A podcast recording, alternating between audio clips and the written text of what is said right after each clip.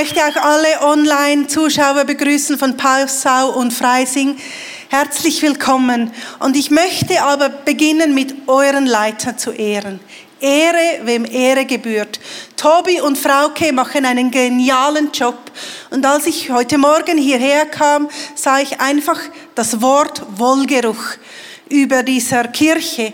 Und wenn man eigentlich hierher kommt, so Freitag, Samstag Partys, ist es nicht so ein Wohlgeruch, hierher zu kommen. Aber bevor ich auf die Bühne kam, musste ich noch zur Toilette und ich saß da und da sprayte jemand ein Spray in die Toilette und plötzlich die ganze Toilette riechte anders. Es war ein Wohlgeruch. Und dann dachte ich, so krass, dieses Bild. Man kann einen Unterschied machen, wenn man ein Wohlgeruch in dieser Gesellschaft ist. Und ihr Münchner, ihr seid ein Wohlgeruch und das müsst ihr annehmen. Ihr seid das Licht, ihr seid das Salz und ihr macht einen Unterschied in dieser Stadt und dafür möchte ich euch danken. Ich möchte euch etwas in meine Geschichte nehmen als Sopal Struppler und ich habe hier ein Bild mitgebracht von meiner Familie. Das ist meine Tochter Noah, 21 Jahre alt, mein Sohn, 20 Jahre alt, Kimo, mein Mann, sage ich nicht, wie alt das er ist, und ich. Ähm, Sommer 19 haben wir dieses Foto aufgenommen und das war kurz bevor unsere Kinder ähm, studierten in der Schweiz und eine Lehre begannen. Wir hatten dieses Fotoshoot noch gehabt und ich habe gesagt, Kinder, wir bringen euch jetzt in die Schweiz. Ähm, ihr werdet dort studieren, ihr werdet die Lehre beginnen, aber Mama kommt immer, wenn ihr ein Problem habt.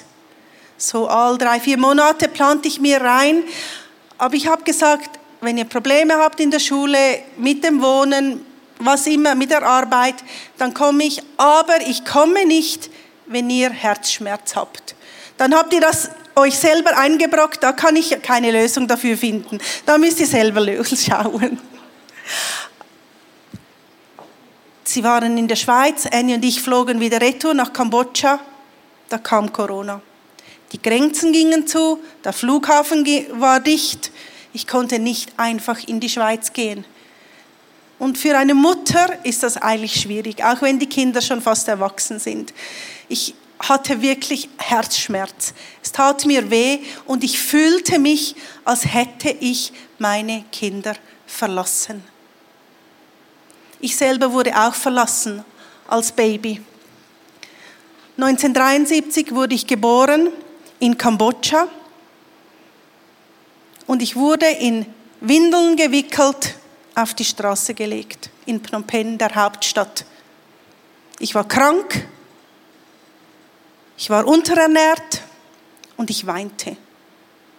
Niemand weiß, wie lange ich dort gelegen habe, aber morgens kam eine Schweizer Krankenschwester vorbei und hat mich gefunden auf den Straßen in Phnom Penh, hat mich aufgenommen und ins Krankenhaus gebracht, hat mich gesund gepflegt, aber da kam nie eine Mutter oder ein Vater vorbei. Nach Wochen, nach, nach äh, Wochen, niemand kam damit vorbei. Und ich war eines vieler Waisenkinder in diesem Spital. Und ihr müsst vorstellen, in dieser Zeit war der Bürgerkrieg in den Gängen und die Kinder wurden einfach verlassen. Und ich war eines vieler Waisenkinder in dem Körbchen, die in den eigenen Fäkalien lebte, ähm, äh, war oder hauste. Aber diese Krankenschwester hat gesagt, nein, ich möchte mich dieser Sopal annehmen. Es ist mir nicht egal, was passiert. Und so hat sie, nachdem mich niemand gekannt hatte auf dem Markt, hat sie Schweizer Freunden angerufen und hat gesagt, möchtet ihr ein kleines Kind adoptieren mit schwarzen, glatten Haaren, das immer lächelt? Sie haben gesagt, ja, wir wünschen uns nichts her, als ein Kind zu adoptieren. Es spielt uns keine Rolle, ob es ein Mädchen oder ein Junge ist, ob es gesund oder krank ist. Wir möchten einfach einem Kind eine Chance geben, ein Zuhause zu haben. Und so kamen wir anfangs 74 in die Schweiz mit dem letzten Geld von meiner jetzt Patentante über Bangkok mit all den Papieren, die wir noch organisieren mussten. Und ich hatte eine wunderbare Kindheit in der Schweiz bei meinen Adoptiveltern. Nähe rein, bin ich aufgewachsen, war wunderbar. Und als Kind ist es sehr einfach, die Liebe von Eltern anzunehmen. Als ich dann etwas älter wurde, jugendlich, da spürte man, ein Adoptivkind hat einen rebellischen Geist. Ich habe gegen alles rebelliert, was Obrigkeiten war. Alles. Die Hälfte der Schulzeit war ich auch vor der Tür. So typisch Sopal. Ich habe immer Gibin gegen alle Obrigkeiten gegeben. Als junge Frau merkte ich, okay, irgendetwas stimmt da nicht. Ich habe so viele Mankos. Ich habe bemerkt, okay, vielleicht muss ich was ändern an mir. Als junge Mutter, als junge Frau habe ich wirklich gemerkt, okay, jetzt muss ich mal anschauen, was da falsch ist. Ich dachte eigentlich aber immer, ja, ich muss etwas mein Äußeres verändern, vielleicht etwas abnehmen, meine Haare verändern, Kleiderstil wechseln, dann kommt das schon gut. Habe ich gemacht, brachte nichts. Dachte ich, okay, vielleicht muss ich mal auf mein Herz schauen. Und ich nahm diese Herausforderung an und schaute meine Identität an. Und das war nicht ganz einfach wenn du ein Kriegskind bist und so viel erlebt hast, verlassen wirst als kleines Kind, das ist einfach nicht so einfach. In der Schweiz würden wir sagen, das schlägt keine Geiß weg, aber das kann ich hier nicht sagen. Es ist einfach nicht so einfach, dies anzuschauen und es schmerzte mich auch immer wieder zutiefst. Aber ihr müsst einfach wissen, in dieser Zeit tobte der Krieg in Kambodscha, der Bürgerkrieg und es war ein katastrophaler Bürgerkrieg. Die Obrigkeit, der Anführer, wollte einen Bauernstaat, einen kommunistischen Staat aus Kambodscha machen. Er bestimmte von nun an, was man isst, wie man sich kleidet, wer man heiratet, wann man schläft, wann man nicht schläft. Alles wurde bestimmt.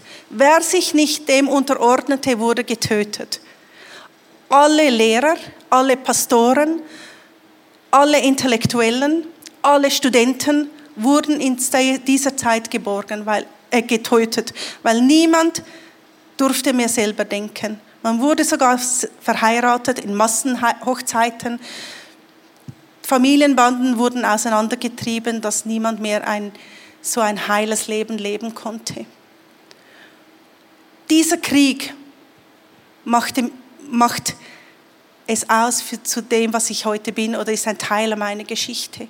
Und immer auf der Suche der Identität habe ich gemerkt, okay, da ist ein Schmerz, da ist eine Wut, da ist was tief drin in mir, das einfach nicht so einfach war loszulassen. Aber ich wusste und ich kannte auch Jesus schon von klein an, dass Jesus mir gesagt hat, wie er Jakob gesagt hat, ich werde dich nicht verlassen können wir vielleicht einen Bibelvers? Genau. Hab keine Angst, so Paul. Mein Diener, den ich erwählt habe. Fürchte dich nicht. Ich habe dich hier gewählt. Und ich wusste, diese Zusage ist wahr. Und trotzdem war es so schwierig für mich, nach dieser Identität zu suchen. Ich hatte FOMO, die Angst, irgendetwas zu verpassen. Ich nahm meine Familie von Pontius zu Pilatus und wieder retour, nur dass ich nichts verpasste. Ich hatte einen Wut gegen meine leiblichen Eltern. Ich hatte einen Wut gegen meine Adoptiveltern, die mir Informationen ähm, nichts gesagt haben über den Krieg. Ich hatte einen Wut, jeder, der mich abstempelte als Ausländer. Ich war Schweizerin. Ich sah einfach etwas anders aus. Ich hatte Wut auf mich selber, weil ich zornig war. Aber ich wusste, das Einzige, was mir helfen wird, ist die nie endende Liebe anzunehmen von Jesus. Nur wenn ich die nie endende Liebe von Jesus annehmen kann, ich vergeben. Und dieses musste ich einfach immer wieder erfahren, dass die Vergebung für diese Menschen, die wir was angetan haben, bewusst oder unbewusst, dass ich da vergeben muss. Und während dieser Zeit habe ich gemerkt, okay, eine Beziehung zu Jesus haben, vergeben zu können, ist wie eine Beziehung oder wie kann man vergleichen, wie wenn man eine Pflanze hat. In Kambodscha habe ich Orchideen und ich habe erfahren, dass wenn wir jeden zweiten Tag einen Eiswürfel in den Topf der Orchidee tun, dann schmilzt es schön langsam und die Orchidee bekommt genügend Wasser, dass die Blüte immer schön blüht. Ein Heck von Sopal. Und das, so ist es in der Beziehung zu Jesus. Wir müssen kontinuierlich, konstant immer unsere Beziehung zu Jesus pflegen, dass sie zum Blüten kommt. Und das konnte ich erfahren während dieser ganzen Zeit, weil ich wusste, okay, hab keine Angst. Jesus ist mit dir. Fürchte dich nicht und investiere in die Beziehung zu Jesus. Und manchmal ist Unvergebenheit einfach auch so, wie wenn wir Gift trinken und meinen, alle merken es, aber wir selber gehen ein. Und ich musste lernen, Vergebung auszusprechen. Und erst als ich Vergebung aussprach, all diesen Leuten, habe ich gemerkt, jetzt werde ich frei. Und das war so heilsam. Und während dieser Zeit durfte ich auch merken, dass ich wirklich frei wurde von all diesen Zwängen, diesen Schmerzen, diesen Nöten. Aber ich durfte auch merken, hey, meine leibliche Familie, das ist das eine. Aber ich bin neu geboren in eine neue Familie, eine Familie von Jesus, die ewig besteht und das war wunderschön, aber ich durfte auch merken, dass ich neue Freunde haben kann in Kambodscha, mit denen ich Pferde stehlen kann. Und ich habe hier ein Bild mitgebracht, einige Freundinnen von mir, Kambodschanerinnen, ähm, Amerikanerinnen, Schweizer, Deutsche, mit denen würde ich Pferde stehlen vielleicht in Kambodscha nicht Pferde, sondern eher Wasserbüffel stehlen. Ist zwar etwas gefährlicher, aber das sind Freunde, die gehen mit mir durch dick und dünn. Und ich kann mir meine Familie neu definieren. Mit wem möchte ich mein Leben teilen? Und das war auch wiederum heilsam für in der ganzen, in der ganzen Prozess, den ich durchging. So wurde ich frei von all den Zwängen. Sopal bedeutet im kambodschanischen gute Ernte. Wie krass ist das? Ich habe diesen Namen als Kind bekommen. Ein kleiner Zettel war auf meiner Brust. Da stand darauf Sopalpen, gute Ernte. Und ich bin Sopal, eine gewöhnliche Frau, die an einen außergewöhnlichen Gott glaubt, der mir eine neue Würde, eine neue Identität gegeben hat und so kann ich meine Berufung leben.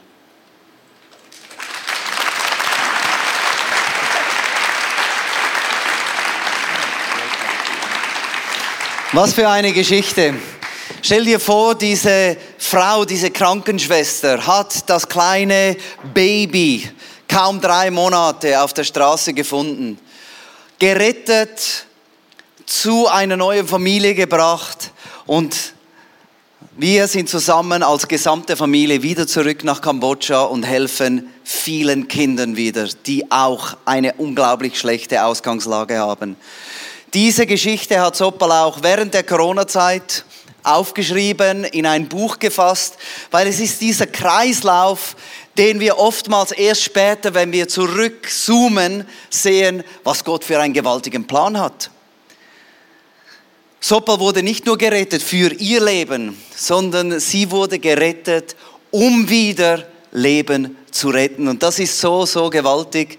Äh, wenn ihr danach hochgeht, Sopal hat dieses Buch hier mitgebracht, ist jetzt gerade rausgekommen.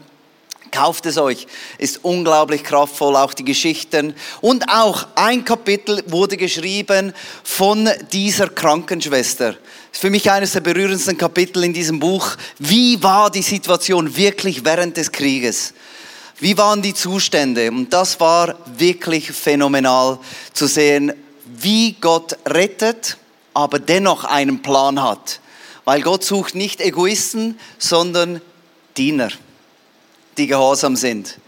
So cool. Die Corona-Zeit äh, äh, habe ich jetzt erlebt, dass so viele Leute fragen, ja, wie war denn das bei euch in Kambodscha? Ihr müsst euch vorstellen, das war komplett anders als hier in Deutschland. Hier in Deutschland, ihr habt Corona und dann gab es Diskussionen.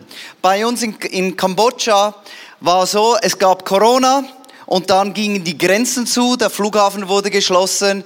Wir leben in einer Stadt, wo 80 Prozent des Geldes kommt von den Touristen. Das wurde innerhalb weniger Tage komplett ausgetrocknet. Die Hotels haben geschlossen, das Hyatt, das Marriott, das Sofitel, alle geschlossen und alle Leute auf die Straße gestellt. Da gab es keine Arbeitslosenkasse, kein Staat, der ein bisschen Geld verteilt hat, nichts. Einfach die Leute waren da, hatten nichts mehr. Alleine in unserer Stadt gibt es 8000 Tourguides für die großen Tempelanlagen. Und das sind die wohlverdienenden Leute, die dann die Touristen nehmen und ihr großes Geld verdienen, indem sie ihnen die Tour zeigen. Auch das war plötzlich vorbei, nichts mehr und dann das Geld ging aus. Ihr könnt euch vorstellen, das hat so einen Stopp gemacht in unserer Stadt, das war absolut gigantisch. Und wir wussten nicht, was wird passieren. Viele Ausländer sind abgereist, viele Hilfswerke haben einfach zugemacht, Pastoren weggegangen. Und wir haben gesagt, nein, jetzt erst recht, jetzt ist die Not am größten, jetzt muss jemand helfen. Wir wussten aber nicht, was passieren wird. Äh, etwa, etwa zwei Wochen nachdem alles zuging, klopfte es an unserer Haustür und da standen die ersten Familien, die gefragt haben, habt ihr was zu essen? Essen gab es genug in der Stadt, aber die Leute, die armen Leute hatten kein Geld mehr, es zu kaufen. Wir, haben, wir sind dann raus auf den Markt, haben Essen gekauft. Zusammen mit dem Village Chief haben wir dann das Essen verteilt an die armen Familien. Und äh, wir haben gemerkt, dass diese Pandemie wahrscheinlich nicht in drei Monaten vorbei ist. Und wir haben dann zusammen mit dem ICF, mit unserem Sozialbereich, haben wir gesagt, hey Jungs, was machen wir? Und so haben wir in wenigen Tagen dann unser Covid-Relief-Programm aus dem Boden gestampft und haben gesagt, okay, wie können wir Menschen helfen? Wir haben dann unter anderem auch den Kirchen in Deutschland und in der Schweiz angerufen und gesagt, könnt ihr uns helfen? München, wie auch andere ICFs haben gesagt, hey, wir sind da für euch, wir helfen. Und an dieser Stelle möchte ich gerade hier euch allen Danke sagen für das, was ihr gegeben habt. Ihr macht einen Unterschied im ganz konkreten Leben von Leuten, die kein Geld haben. Und das war über die letzten zwei Jahre unser großes Projekt, weil die Kirche wurde auch geschlossen. Es war für 21 Monate illegal für religiöse Gemeinschaften sich zu treffen. Aber wir hatten durch dieses Covid Relief Programm über 2,2 Millionen Mahlzeiten an Tausende von Menschen gegeben, die kein Essen mehr kaufen konnten. Aber wir haben diese Ausgabestellen an verschiedenen Orten so eingerichtet, dass wir kleine illegale Celebrations gemacht haben, haben ihnen gezeigt, äh, wie man, wie man ähm, äh, Gemüsegärten anpflanzt und ähm, äh, die, die Hühnerfarmen und Fischfarmen äh, starten kann. Aber gleichzeitig haben wir auch das Evangelium erklärt, Zeugnis gegeben und für die Leute gebetet. Manchmal hatten wir so eine kleine eine Worship Band und, und die Kinder haben mich in das Haus genommen und dort kleine Kids Church gemacht. Hoch illegal, war brillant. Der Lockdown war, war wirklich für uns eine Herausforderung, weil niemand wusste, was passiert als nächstes. Eins äh, der Dinge, die auch bei uns sehr normal war, war die ähm, Curfew. Ausgangssperre. Abends 8 Uhr durfte nicht mehr nach raus, äh, aus dem Haus gegangen werden bis morgens 6 Uhr. Und ganz ehrlich, das war eine der schönsten Zeiten für uns als Familie. Wir haben so viel geschlafen wie noch nie. Kurz vor acht hast du Besuch. Oh, ist bald acht. Puh, waren sie weg. Neun waren wir schon im Bett. Aha. Können wir weitermachen mit dieser Ausgangssperre? Aber manchmal war es so krass, dass die Regierung ganze Stadtteile zugeschlossen hat, du durftest nicht mehr dich bewegen und dann kamen Anrufe von den Familien, die wir dort betreuen, sie haben kein Essen mehr in ihrem Stadtteil. Und dann haben wir zusammen mit der Polizei während Lockdowns konnten wir mit Eskorte dann äh, Essen bringen zu diesen Barrieren, wo dann wir Essen in diesen Stadtteil gebracht haben. Und wir waren die Einzigen, die das machen durften. Und wir bekamen so eine Gunst bei den Behörden und bei den Zuständigen in der Regierung, dass wir eine Riesenveränderung erlebt haben. Wir haben wirklich gemerkt, wie Leute, die vorhin resistent waren gegenüber uns, weil wir Christen sind, plötzlich ist ihr Herz aufgegangen, weil wir ihnen in der Not helfen durften. Vor drei Jahren hatten wir, hatten wir eine Trinkwasserstation gebaut. Kaum jemand hat das genutzt. Eine Trinkwasserstation sieht so aus, dass ähm, eine große Flasche mit 20 Liter, du kannst dort gratis bei uns auffüllen. Eine Flasche nach Hause geliefert, voll mit Trinkwasser, kostet einen Euro. Und vor drei Jahren, kaum jemand hat das gebraucht. Nur die Ärmsten der Armen. Seit zwei Jahren stehen sie von morgens bis abends an. Über 30.000 Liter gehen dort raus jeden Monat, weil dieser eine Euro fehlt bei so vielen Familien. Von der ganzen Stadt kommen die Leute zu uns auf unseren Campus, um Trinkwasser zu holen. Wir haben oben an dieser Trinkwasserstation einen Fernseher und dort wird die Geschichte erzählt in einem drei Minuten Loop von Jesus, der der Frau begegnet am Brunnen. Und was die Frau eigentlich braucht, ist nicht Trinkwasser. Sie braucht lebendiges Wasser. Und das hören Sie jedes Mal, wenn Sie dort kommen, um Wasser zu holen. Und wir haben diese Möglichkeit, die, welche wir hatten, genutzt, um Jesus groß zu machen. Wir konnten Ende Dezember wieder zum ersten Mal Celebrations anbieten. Und wir wussten nicht nach 21 Monaten, wie viele Leute kommen da. Und als wir so ganz sanft das den Leuten gesagt haben, wir starten wieder Ende Dezember, am ersten Wochenende sind 1800 Leute gekommen.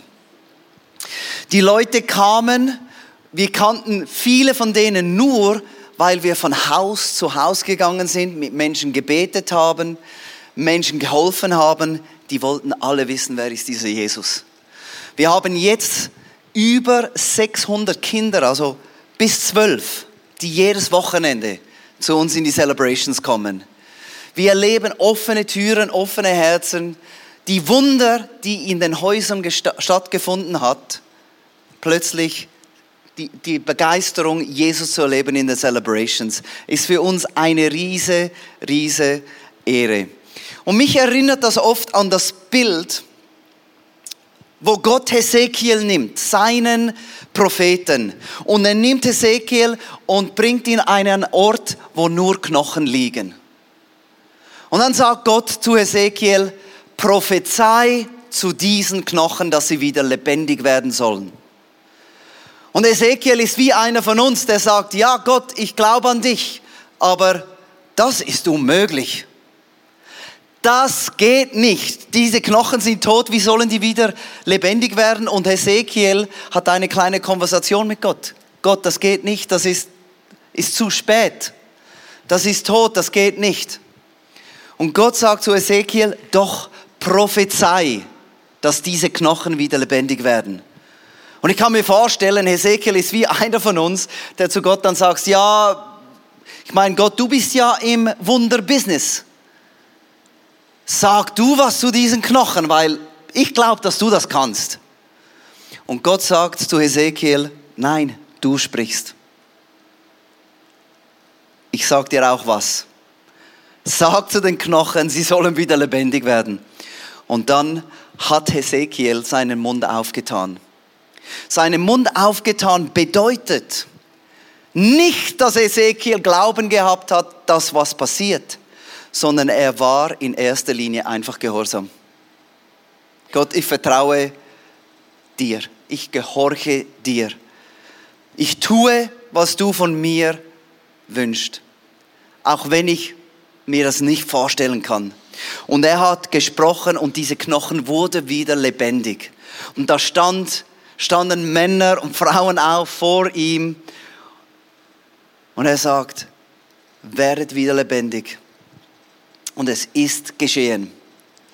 Und diese Konversation endet Gott mit diesem Vers hier. Gott sagt zu Ezekiel, und wenn ich eure Gräber öffne, eure Gräber öffne, die Gräber, die ihr gemacht habt und euch als mein Volk aus euren Gräben steigen lasse, dann werdet ihr kennen, dass ich der Herr bin. Es geht hier um ein Anliegen, das Gott hat. Und Gott überlässt uns sehr viele Freiheiten. Und gerade während dieser Covid-Zeit haben sich sehr viele Menschen in Gräber zurückgezogen. Zurück einsam alleine. In ein Grab der Angst, Unsicherheit, Isolation, Faulheit. Einfach ich, ich, ich. Zugemacht mit einem Bildschirm. Schaue ich ab und zu mal raus. Und Gott sagt vielleicht nochmals zurück zu diesem Bibelvers. Wenn ich eure Gräber öffne, ich öffne die Gräber, aber ihr müsst selbst raussteigen. Ihr müsst rauskommen aus diesen Gräbern. Und ich möchte euch herausfordern, wie Gott Hesekiel herausgefordert hat und gesagt hat, sprich du zu diesen Knochen. Sprich du zu deinen Nachbarn zu deinen Freunden, die, die immer noch in diesen Gräben sind. Jetzt ist die Zeit rauszukommen. Steh auf, komm raus. Aber wie soll das gehen? Sprich. Komm raus. Komm raus. Lass die Ängste. Komm raus. Lass uns zusammen aufstehen. Und ich möchte dich ganz konkret bitten, dass wenn du ja, den Heiligen Geist jetzt gespürt hast, der dich herausgefordert hat, genau, du bist gemeint mit dem, dass du was sagst. Nicht nur einfach in der kleinen Kammer beten, sondern jetzt sprich es aus, so dass Leute es hören. Jesus, wir sind unterwegs mit dir und so oft schauen wir zu dir und sagen, Gott, tu was, Gott, tu was, Gott, tu was.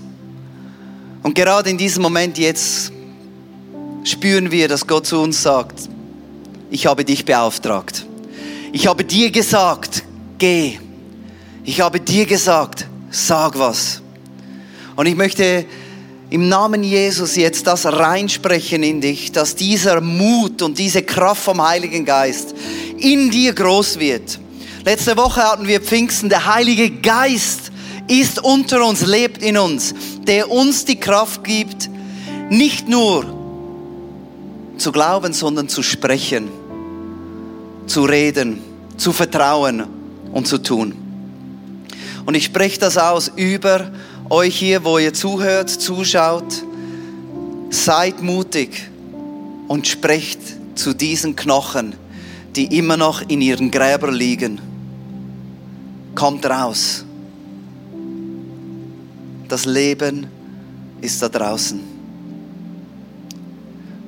Ich möchte gerade jetzt auch beten für jeden, der hier sagt, ich möchte einen mutigen Schritt in meinem Leben machen.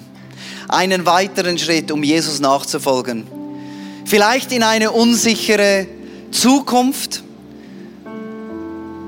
Aber ich möchte dir Mut zusprechen und dir sagen, Gott ist mit dir. Gott trägt dich, Gott beschützt dich.